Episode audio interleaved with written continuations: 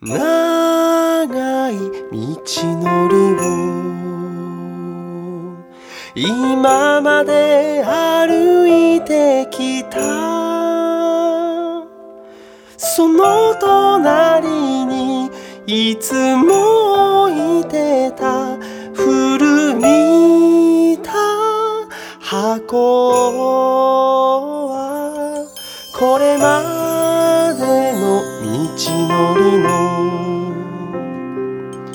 平坦でないことや嬉しさや悲しみすべてすべて知っている箱。時を重ね暮らす中でいつしかものが溢れて物に振り回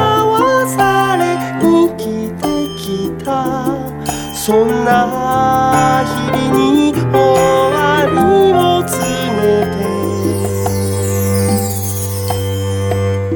これか